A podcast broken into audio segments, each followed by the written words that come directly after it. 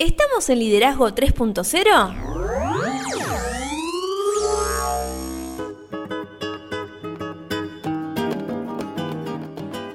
Bienvenidos a Liderazgo 3.0, un espacio que sigue creciendo día a día y en el que analizamos un tema poco trabajado como lo es el liderazgo.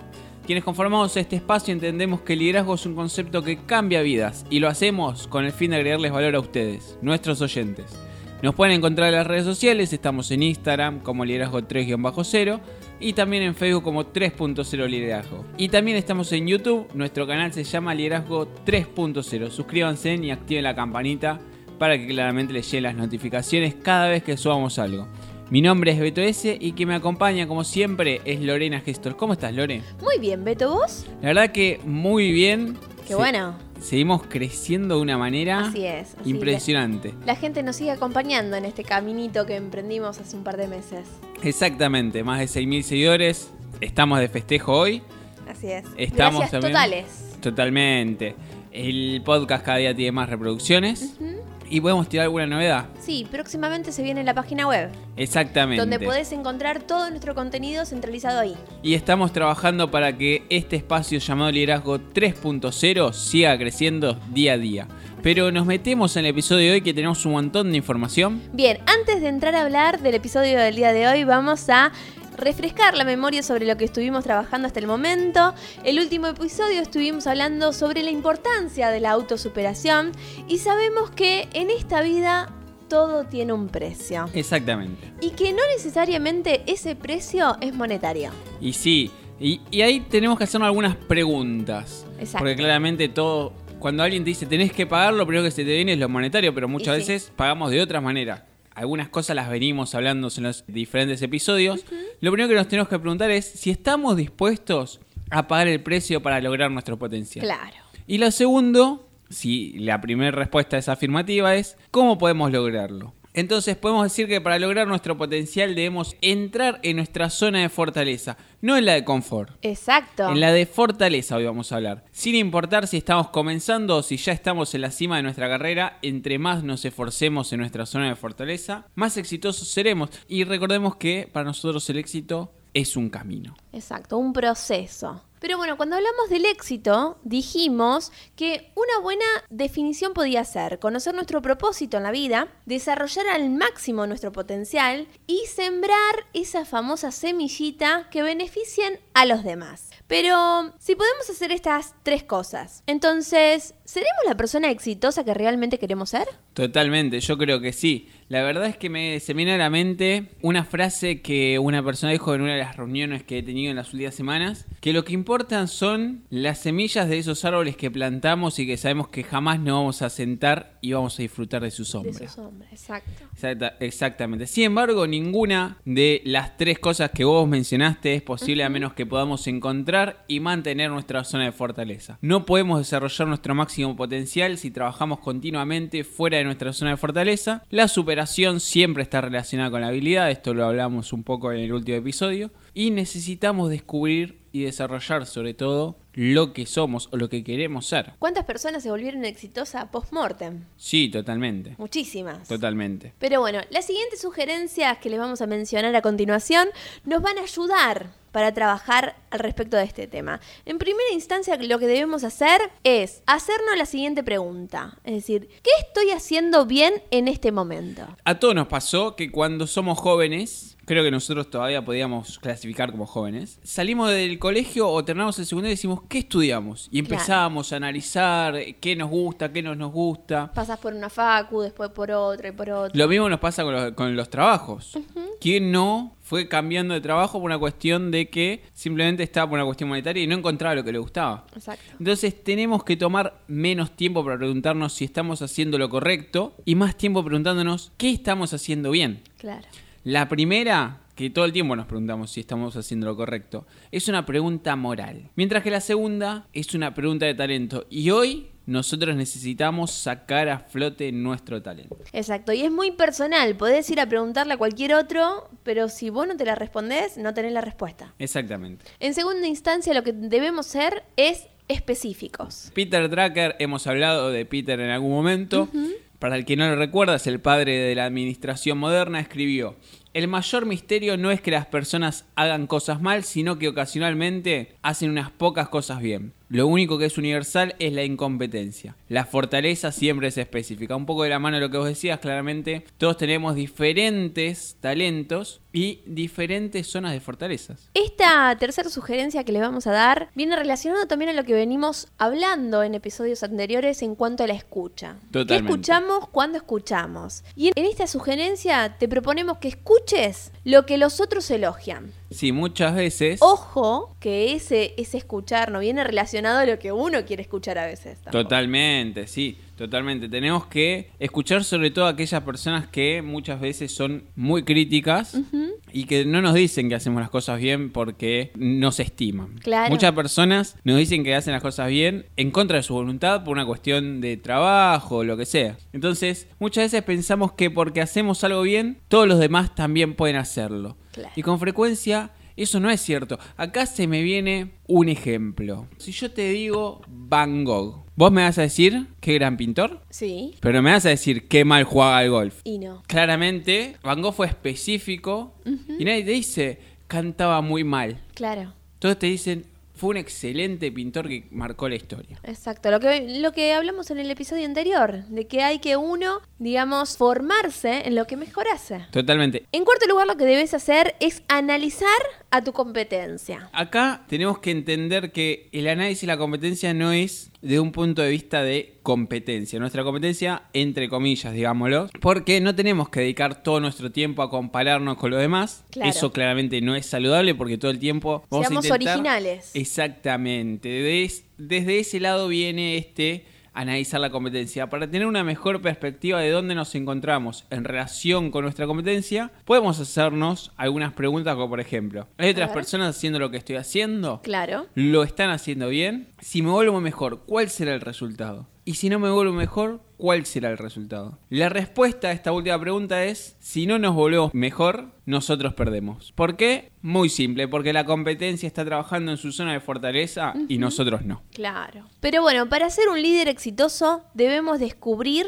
y desarrollar esa zona que vos mencionabas anteriormente, la zona de fortaleza de la gente que también nos rodea. Porque solos no podemos llegar a ningún lado, lo hemos hablado cuando hablábamos de trabajo en equipo. Trabajar en nuestra zona de fortaleza no es suficiente si queremos tener éxito como líderes, porque acá de, de última estamos hablando sobre liderazgo. Los buenos líderes ayudan a los demás a descubrir su zona de fortalezas y a capacitarlos para que trabajen en ellas. Tenemos que ser lo que se llama líderes multiplicadores. Exacto. Y para eso, en el próximo episodio nos vamos a meter en capacitando para el éxito. Muy buen tema. Podemos hacer una serie de tres episodios y cerrar octubre hablando de, de la capacitación. Sí. Para después meternos en el mentoreo, quizás. Sí, me gusta, me gusta, me gusta. Fue interesante hablar del éxito así en, en una serie de episodios, ¿no? Pero bueno, tristemente podríamos decir que la mayoría de las personas no se encuentran trabajando en su área de fortaleza. Y por esto no están logrando su máximo potencial. Porque muchas veces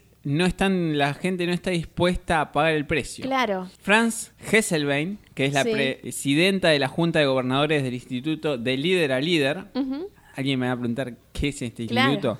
Es muy importante en el mundo de este instituto porque fue fundada por Peter Drucker. Mira. que fue el padre de la administración moderna y fue el que dio el puntapié a empezar a analizar el liderazgo como se ve hoy. De hecho, muchos libros de liderazgo moderno parten de los principios de administración de Peter Drucker. Claro, partimos de que esto no es una ciencia. ¿no? Lo Exactamente. que funciona en un grupo no funciona en otro, lo que funciona en una persona no funciona en otro. ¿no? Exactamente. Franz Hesselbein escribió, Peter Drucker nos recuerda que las organizaciones existen para hacer que las fortalezas de las personas sean efectivas y que sus debilidades sean irrelevantes. Esta es la labor de los líderes eficaces. Claro. Entonces podríamos decir que si deseamos ser un líder efectivo, debemos generar la habilidad esta que mencionabas vos de desarrollar a las personas en su área de fortaleza. Totalmente, y es muy complejo esto porque en principio esto lleva a, cuando tenés la posibilidad de armar tu equipo, armar un equipo con el fin de que lo, el resto del equipo cubra entre sí las falencias o sus puntos débiles. Claro. Para poder en un futuro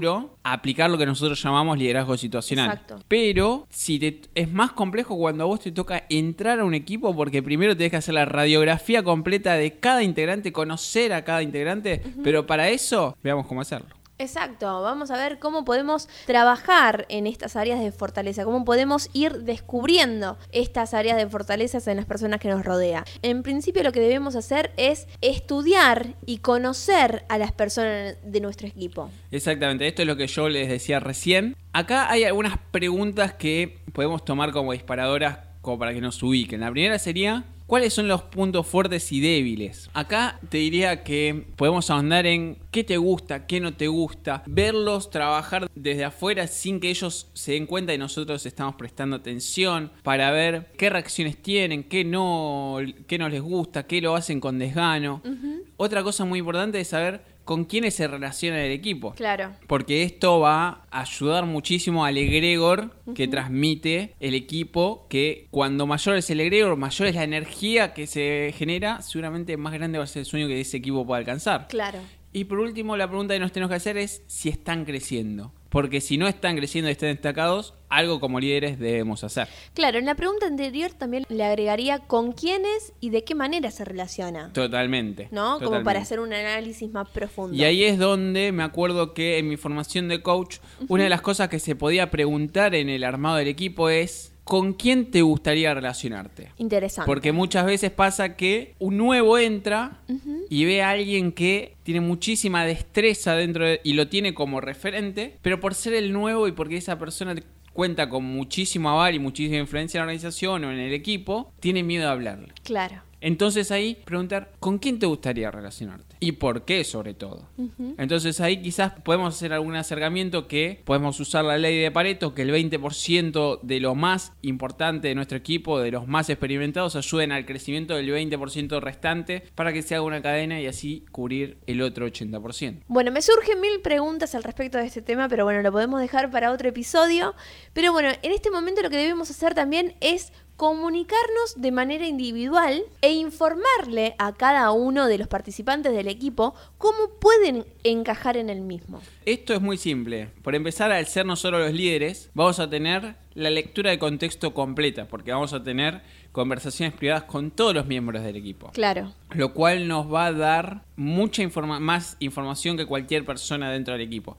Y acá nos podemos hacer algunas preguntas también, por ejemplo, ¿cuáles son los puntos fuertes que traen a colación? ¿Qué queremos que esa persona haga en el equipo? Claro. ¿Existen momentos cuando su contribución es especialmente valiosa? Por ejemplo, si nosotros tenemos a alguien que es muy bueno con la administración. Cuando nosotros estemos hablando de arte, es poco probable que esa persona pueda tener una contribución especialmente valiosa porque quizás puede tener una contribución que valga, pero no va a ser el centro. Pero cuando hablemos de administración, todos lo vamos a estar mirando a él, porque es el que sabe. Entonces, entre mejor conozcamos la posición en el equipo de cada persona, mejor va a ser el deseo que va a tener cada persona cuando nosotros les traslademos lo que ellos la importancia que tiene el equipo, por decirlo de una manera.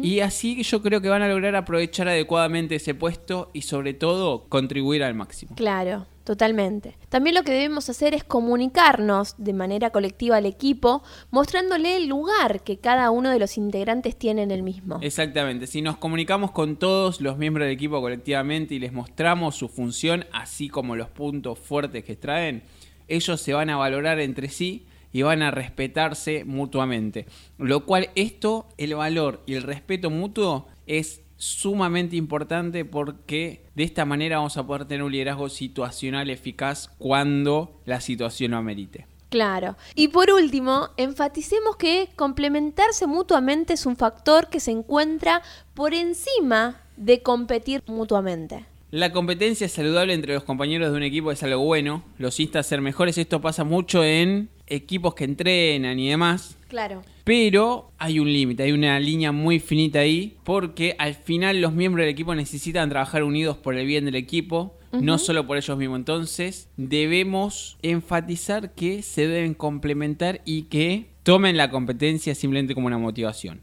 Analizar los puntos débiles dentro de nuestra zona de fortaleza siempre va a producir mejores resultados. En cambio, si analizamos un punto fuerte en una zona de debilidad, a lo sumo vamos a lograr hacer mediocres. Entonces, es como yo decía recién, vos me podrás decir, no, pero Van Gogh cambió su forma de pintar a través de los años. Sí, porque él vio sus puntos débiles dentro de su zona de fortaleza. En cambio, yo no lo veía a Van Gogh tirando 70, 80 mil tiros por día para mejorar su eh, cómo jugar al golf. Claro. Entonces, siempre debemos ver los puntos débiles dentro de nuestra área de fortaleza y no los puntos fuertes dentro de nuestra zona de debilidades. En cuanto a todo esto que estás mencionando, se me ocurre una, una pregunta. ¿Cuál es la función de la experiencia en todo esto? Por empezar, me gustaría decir de que yo estoy en contra de todas las personas que dicen que la experiencia lo es todo o que porque alguien tiene experiencia es superior a uno.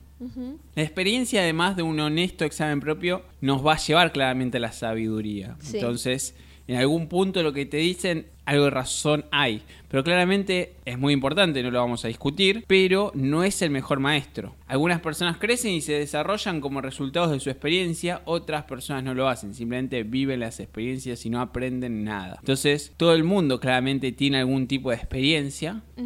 Lo que importa es lo que hacemos con esa experiencia. Claro. Entonces yo diría que la reflexión convierte la experiencia en un consejo de tal forma que no solo vivimos la experiencia, sino que sobre todo logramos aprender de ella. Y la experiencia por sí misma es como la información, no te enseña nada. Claro. Más la experiencia evaluada, la que vos le reflexionás, parás de decir, ¿por qué me pasó esto? Y yo, ¿por qué reaccioné así? Eso nos enseña todo. Claro.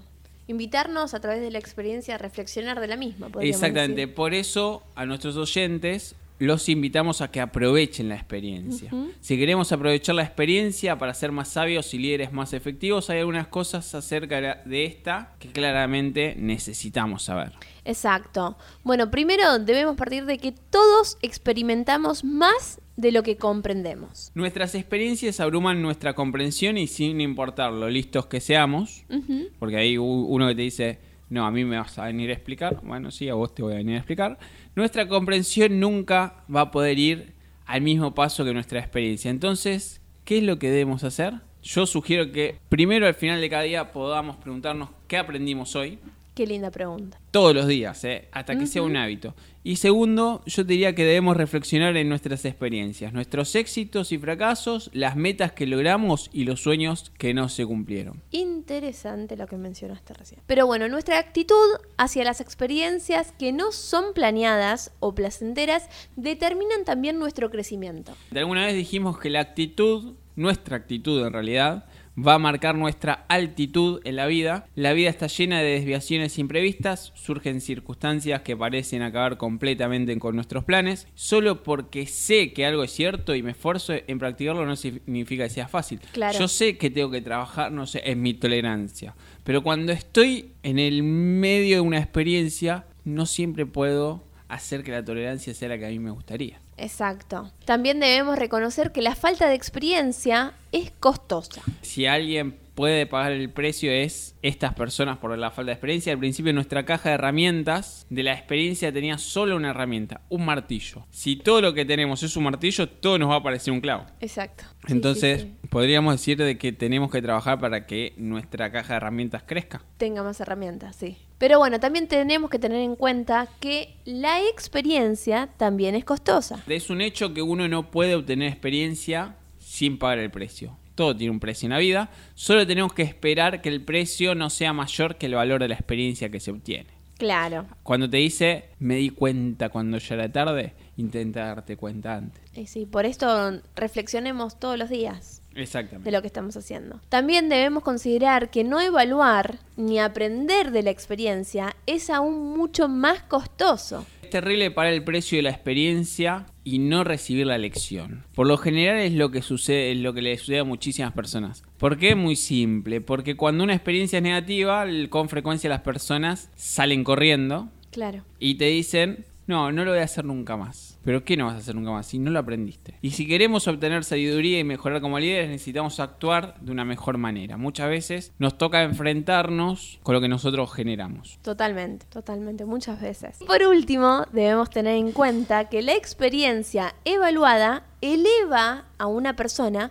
por encima de la multitud. La Escuela de la Vida ofrece muchos cursos difíciles. Nos inscribimos en algunos de ellos voluntariamente, algunos otros nos toman de sorpresa, pero siempre invitamos a que la experiencia sea evaluada y reflexionada y que aprendamos de ella. Entonces, en esta instancia nos deberíamos preguntar qué estamos dispuestos a ceder para poder seguir desarrollándonos. Uno debe ceder algo en todo lo que se gana. Por ejemplo, si ganamos conocimiento, nosotros cedemos tiempo, por ejemplo. Exacto. También nos deberíamos preguntar cuál es el mayor obstáculo que nos enfrentamos una vez que comencemos a lograr nuestras metas o a saborear el camino del éxito? Totalmente. Esta es una pregunta muy importante porque el perjuicio más grande para el éxito del mañana es el éxito de hoy. Claro. Y siempre la siguiente etapa del crecimiento va a requerir muchos cambios difíciles y mucho más tiempo que el que podríamos utilizar si seguimos haciendo lo que estamos haciendo ahora. Pero, ¿cuánto cuesta llegar al nivel siguiente?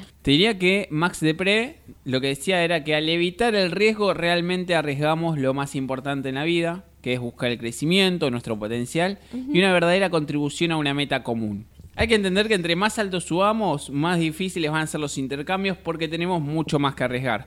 Cuando nosotros estamos en, no sé, por ejemplo, el supermercado comprando. Claro. Cuando vos vas a pagar, ¿no estás intercambiando dinero por mercadería? Sí, es como un trueque. Exactamente. Entonces nos toca ahora llevar esto, porque nosotros dijimos que los intercambios no siempre son monetarios. ¿Por qué no vemos algunos intercambios que realmente vale la pena hacer o por lo menos para que la gente lo analice. Lo primero que debemos hacer es intercambiar los elogios por el logro. Exactamente, los elogios son como el humo que rápidamente se desvanece. Tenemos que hacer algo de nuestras vidas. Esto debemos tenerlo clarísimo. En segundo lugar, lo que debemos eh, intercambiar es la seguridad por la trascendencia. De los grandes líderes de la historia fueron grandes no por lo que tenían o ganaban, sino porque dieron su vida para lograrlo. Debemos acá, yo te diría que una gran, un gran consejo que podemos dar es que busquemos ser lo hagamos lo que nos guste, pero seamos los mejores, marquemos la diferencia. Exacto, y seamos originales en esa propuesta. En tercer lugar, lo que debemos intercambiar es la ganancia financiera por un potencial futuro. Si estamos dispuestos a sacrificarnos financieramente al principio, por la posibilidad de un potencial más grande, casi siempre vamos a obtener mayores oportunidades de mejores gratificaciones, incluyendo claramente las financieras. Totalmente. En cuarto lugar, lo que debemos intercambiar es el placer inmediato por un crecimiento personal. Si hay algo difícil para nuestra cultura, es retrasar una gratificación. Pero habría que analizarlo un poquito más. No tiene nada de malo de que si vos sos el vicepresidente de alguna organización, institución o demás, y te toca el año que viene ser presidente, si vos ves de que no va a cambiar la ecuación que vos seas presidente o que realmente vas a estar en un puesto en el cual vos no vas a poder dar lo que vos crees que puedes dar, no tiene nada de malo dar un paso al costado, cambiar de organización o institución y retroceder, no sé, cuatro, cinco, seis escalones, los que haga necesario con tal de seguir creciendo y que cuando algún día te toque ser presidente, llegues con la experiencia evaluada necesaria. Exacto. Analizar si en lugar de sumar, restas o se mantiene todo igual. De siempre hay que buscar sumar, si se y mantiene por ahí todo ese igual. cambio que decidas es beneficioso tanto como para vos como para el lugar que decidiste dejar. Sí, muchas veces eso que uno deje una organización funciona como motivación o como llave de arranque para que se cambien algunas cosas. Nunca se sabe. Así es. En quinto lugar, lo que debemos hacer es intercambiar la exploración por el enfoque. Así es, algunas personas no se inmiscuyen demasiado en sus profesiones, de hecho parecen disfrutar vivir así. Por eso nosotros invitamos a todos a que nos especialicemos en algo, ya que esto nos va a llevar muy lejos. Como yo decía hace un rato, a Van Gogh la gente lo recuerda porque era un gran pintor, no lo recordaba porque jugaba mediocremente al golf. Ni siquiera sé si jugaba al golf. Exacto, seamos los mejores en lo que nos proponemos. En sexto lugar, lo que debemos hacer es intercambiar cantidad de vida por calidad de vida. Así es, acá se me viene una anécdota. El presidente de una compañía editorial buscó una persona muy sabia para que lo aconsejara. Después de describirle el caos que tenía en su vida, esperó silenciosamente escuchar algo de valor del sabio. El anciano al principio no dijo nada, sencillamente tomó una tetera y comenzó a verter té en una taza. Siguió vertiendo hasta que el té se derramó en la mesa. ¿Qué estás haciendo? exclamó el hombre de negocios. Su vida, le respondió el sabio. Es como una taza de té que se desborda. No hay más espacio para nada nuevo. Usted necesita primero verter y no ingerir más. Exacto. Empecemos a vaciar esa taza de té. Totalmente. Y, o mejor dicho, más que vaciarla, llenarla, pero con las cosas que nosotros creamos importantes. Claro, vaciémosla de las cosas que no son importantes. Exactamente. Así tenemos más espacio. En séptimo lugar, lo que debemos hacer es intercambiar lo aceptable por lo excelente. Exactamente. Muchas veces dijimos que lo bueno es el enemigo de lo excelente.